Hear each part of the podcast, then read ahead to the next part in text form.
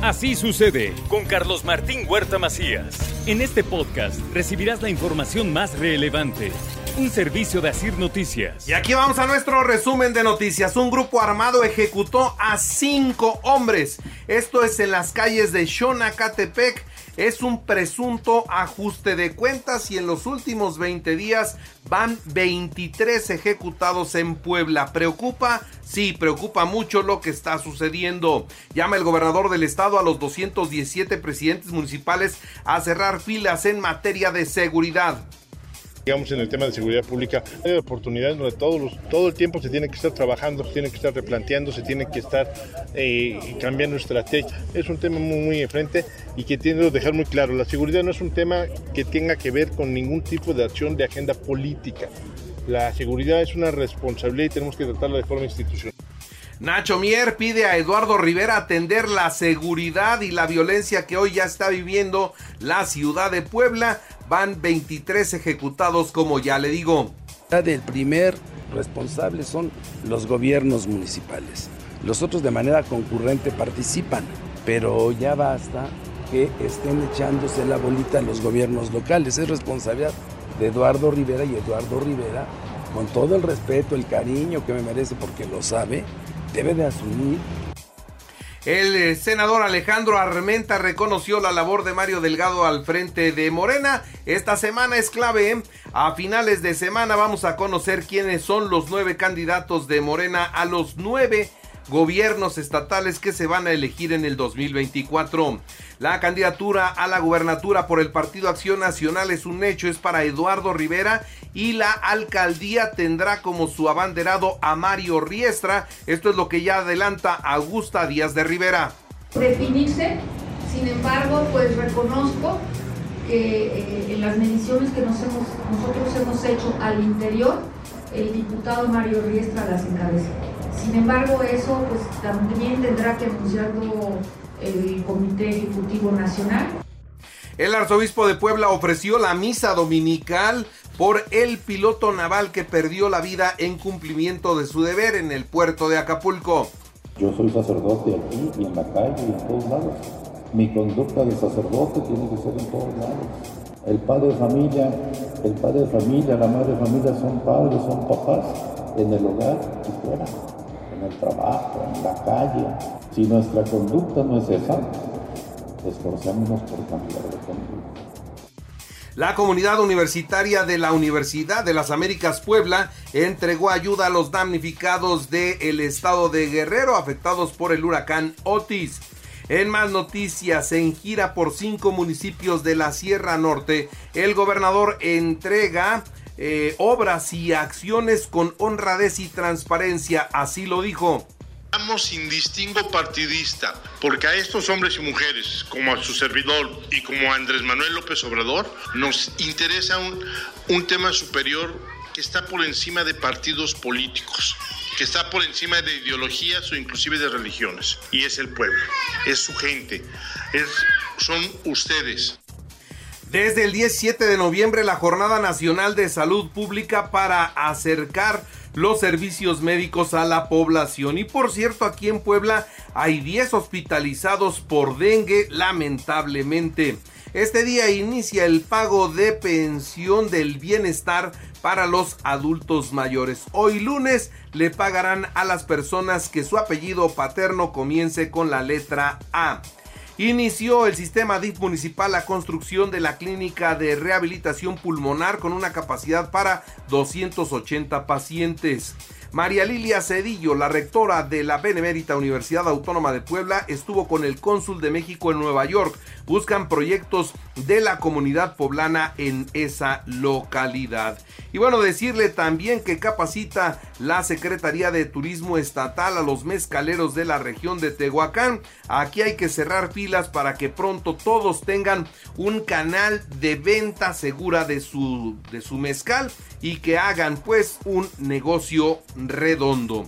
En la información nacional e internacional, la Fiscalía General de la República impugnará la medida cautelar de prisión domiciliaria otorgada en favor de el ex procurador Jesús Murillo Caram. Lo quieren en la cárcel y nada de que se vaya a su casa, ni por su estado de salud, ni por su edad. La Marina reporta libre de cuerpos la bahía de Acapulco. Inician las labores de dragado, aunque la búsqueda naturalmente continuará. Guerrero entre la tragedia y el crimen organizado. Además, las tormentas y huracanes tienen ellos el problema de la delincuencia por la lucha del terreno que están buscando o están disputando 17 cárteles, entre ellos el de la familia michoacana.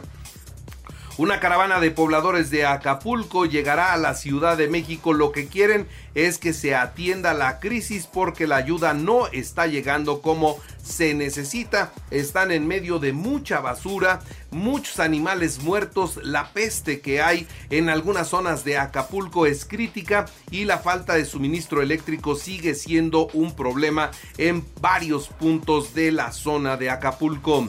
La Secretaría del Bienestar informó que el pago de, pensiones del bienestar, ya le dije, pues comienza ya esta semana. Hoy es para los de la letra A, mañana martes para los de la letra B miércoles y jueves para los apellidos que comienzan con la letra C y el viernes D, E, F. Esos son así como se van a estar entregando estos apoyos. Claudia Sheinbaum se concentra en declaraciones ya en contra del expresidente Ernesto Cedillo y Felipe Calderón. Dice que pusieron en riesgo la democracia. Sostiene que el movimiento que encabeza el actual presidente ha avanzado mucho y se va a seguir avanzando porque la lucha por el bienestar y por la democracia y por las libertades son una bandera que mantendrán en los próximos años. Por cierto, en el Congreso, en la Cámara de Diputados, ¿qué creen? que no aprobaron un presupuesto adicional para el rescate de Acapulco van a usar otros recursos, pero esto no. Y sobre el tren Maya, ahí sí va a haber dinero, que por cierto de las dos obras emblemáticas del presidente, le informo que con las lluvias de este fin de semana se inundó la refinería de dos bocas. No es la primera vez que sucede, se inundó dos bocas. Y con relación al tren, acuérdese que el presidente dijo que lo iba a inaugurar en diciembre. Sí, efectivamente, nosotros acá dijimos muy probablemente se inaugure un tramo del tren y ya lo confirma el presidente, va a ser por tramos. Campeche Cancún será el primer tramo que se inaugure y así conforme se vaya pues cerrando eh, eh, las vías y completando el trayecto se van a ir inaugurando en el tren Maya los diferentes recorridos. Xochitl Galvez acusa al gobierno federal de no combatir a los grupos criminales en Michoacán. Informa que se reunió con los empresarios quienes le expresan su preocupación por las extorsiones. Samuel García anunció que el 12 de noviembre registra en la Ciudad de México su candidatura a la presidencia de México por Movimiento Ciudadano. Graves daños a la salud por falta de sueño. Si usted no duerme bien, cuidado. Si usted no hace ejercicio, cuidado. Solo uno de cada cuatro mexicanos adultos logran los niveles de actividad física que necesita el organismo. Un estudio de la Universidad de Vermont revela que el grupo sanguíneo AB tienen mayor riesgo de padecer un deterioro cognitivo o derrames cerebrales incluso. Así que pónganse atención, cuídense por favor. Donald Trump supera a Joe Biden en las encuestas rumbo a la elección de presidente en los Estados Unidos. Va a regresar el señor Donald Trump a gobernar Estados Unidos. ¿eh? La franja de Gaza se quedó sin comunicaciones por tercera vez que inició la guerra. Un ataque israelí en el campo de refugiados dejó 37 muertos y más de 100 heridos. Esto es lo que dice el ministro de Salud de Gaza. Y bueno, en los espectáculos, la última canción de los Beatles está agarrando mucha fuerza y pronto será uno de los temas más populares en las diferentes plataformas de música.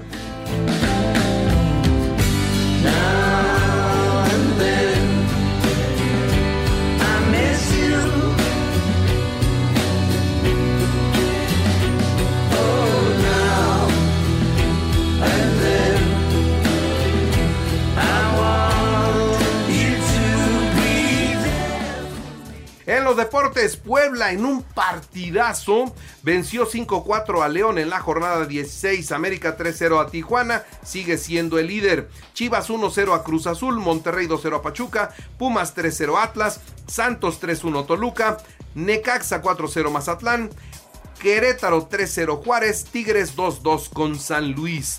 Barcelona, Barcelona ganó y el Real Madrid 0-0 con el Rayo Vallecano. El Fluminense es el campeón de la Libertadores, venció 2-1 a Boca Juniors en tiempo extra en Maracaná.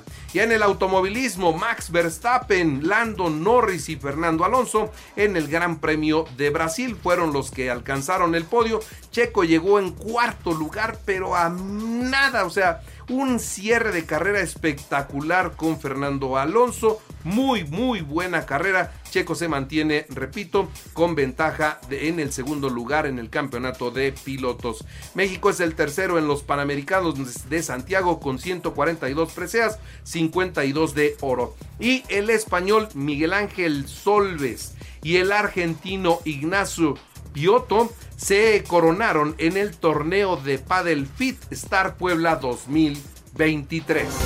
Así sucede con Carlos Martín Huerta Macías.